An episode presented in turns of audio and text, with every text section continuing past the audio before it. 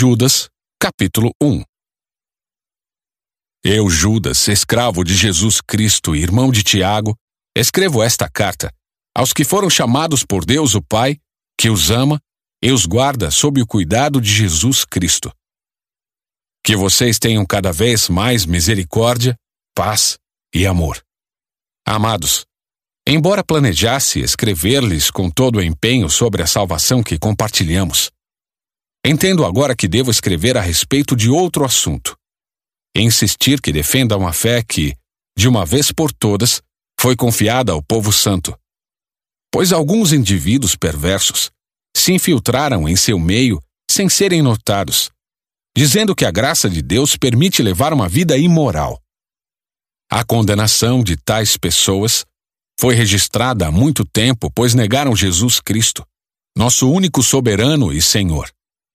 Ainda que já saibam dessas coisas, desejo lembrar a vocês que o Senhor libertou o povo de Israel do Egito, mas depois destruiu aqueles que não permaneceram fiéis.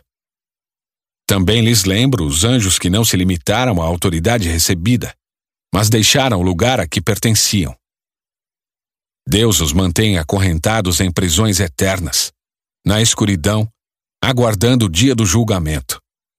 E não se esqueçam de Sodoma e Gomorra e das cidades vizinhas, cheias de imoralidade e de perversão sexual de todo tipo, que foram destruídas pelo fogo e servem de advertência do fogo eterno do julgamento. Da mesma forma, essas pessoas, afirmando ter autoridade com base em sonhos, vivem de modo imoral, desprezam a autoridade e zombam dos seres sobrenaturais. Mas nem mesmo o arcanjo Miguel se atreveu a acusar o diabo de blasfêmia. Ele disse apenas: O Senhor o repreenda. Isso aconteceu quando Miguel discutia com o diabo a respeito do corpo de Moisés. Tais indivíduos, porém, zombam de coisas que não entendem.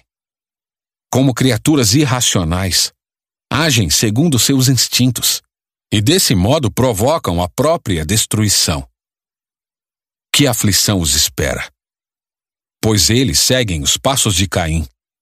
Enganam outros por dinheiro como Balaão e perecem em sua rebelião como Coré.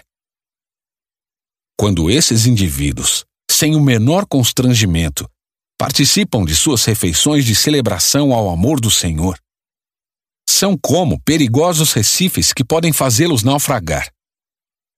Sim, são como pastores que só se preocupam consigo mesmos. Como nuvens que passam sobre a terra sem dar chuva.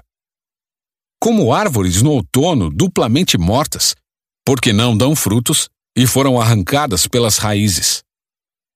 São como ondas violentas no mar, espalhando a espuma de seus atos vergonhosos, como estrelas sem rumo, condenadas para sempre à mais profunda escuridão.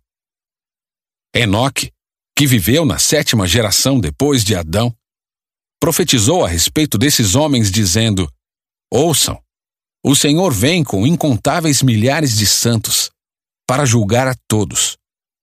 Convencerá os pecadores de seus atos perversos e dos insultos que pronunciaram contra ele. São murmuradores e descontentes que vivem apenas para satisfazer os próprios desejos. Contam vantagem em alta voz e bajulam outros para conseguir o que querem. Amados, lembrem-se do que previram os apóstolos de nosso Senhor Jesus Cristo. Eles lhes disseram que nos últimos tempos haveria zombadores, cujo propósito na vida é satisfazer seus desejos perversos. Eles provocam divisões entre vocês e seguem seus instintos naturais, pois não tem neles o Espírito. Mas vocês, amados, edifiquem uns aos outros em sua santíssima fé. Orem no poder do Espírito Santo e mantenham-se firmes no amor de Deus enquanto aguardam a vida eterna que nosso Senhor Jesus Cristo lhes dará em sua misericórdia. Tenham compaixão daqueles que vacilam na fé. Resgatem outros, tirando-os das chamas do julgamento. De outros ainda, tenham misericórdia.